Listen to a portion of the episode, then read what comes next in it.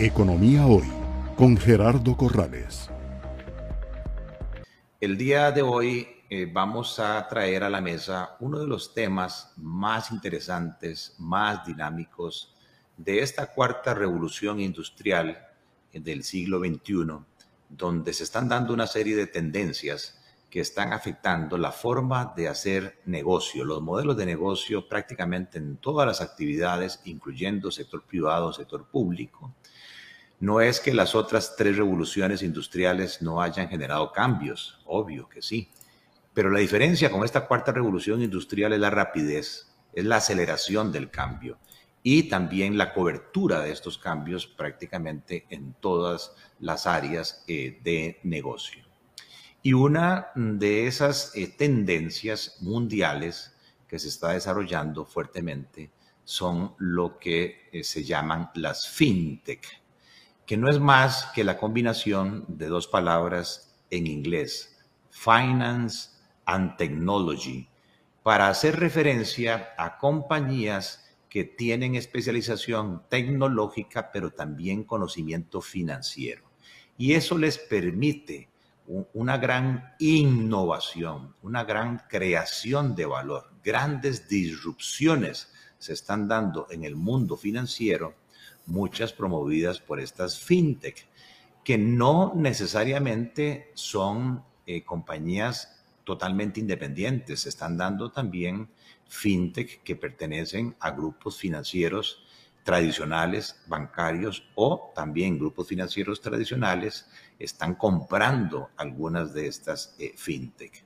Bien, resulta que en Costa Rica hace algunos años, incluyendo quien les habla, tuvimos una iniciativa de crear una asociación fintech a propósito del surgimiento de estas empresas con Ernesto Leal, gran amigo, y que hoy preside la asociación Mario Hernández eh, también gran amigo, o eh, recientemente nombrado Roberto Ponce.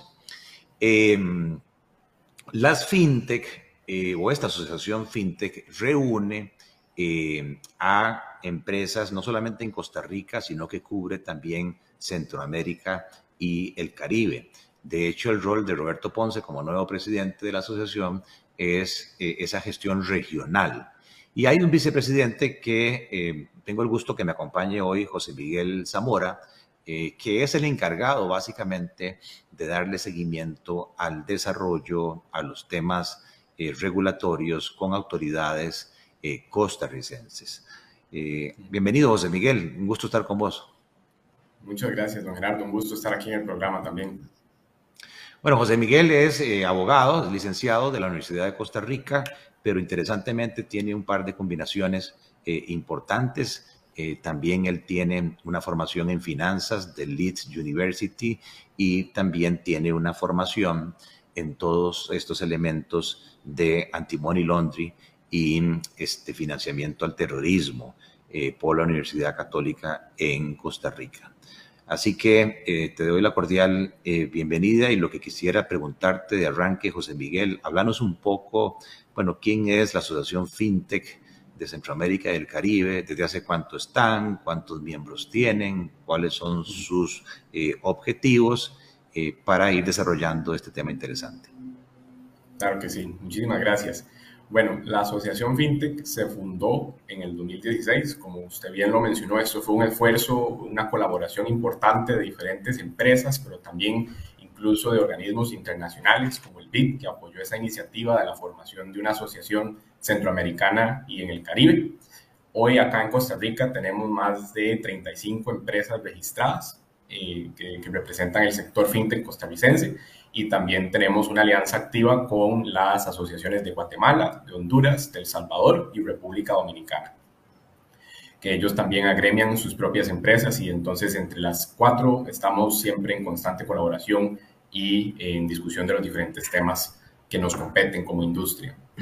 Eh, un poco más, digamos, apuntado al tema local, en qué se enfoca la asociación. Nosotros promovemos el ecosistema y las discusiones eh, con el regulador. Eh, siempre estamos atentos en cuáles son los nuevos desarrollos y cuáles son los nuevos criterios que ellos están emitiendo para brindarle esa claridad y ese acompañamiento a los asociados. porque en Costa Rica uno de los retos que tenemos para operar es que realmente no hay una regulación específica fintech. Hay obligaciones que las fintech tienen que cumplir, pero no precisamente porque sean fintech, sino eh, por actividades que el país, siguiendo recomendaciones de Gafi, ha denominado que son eh, de, o que están expuestas, perdón, a un riesgo de ser utilizadas para la legitimación de capitales o el financiamiento del terrorismo o el financiamiento de las armas eh, de destrucción masiva. Economía hoy, democratizando la educación financiera.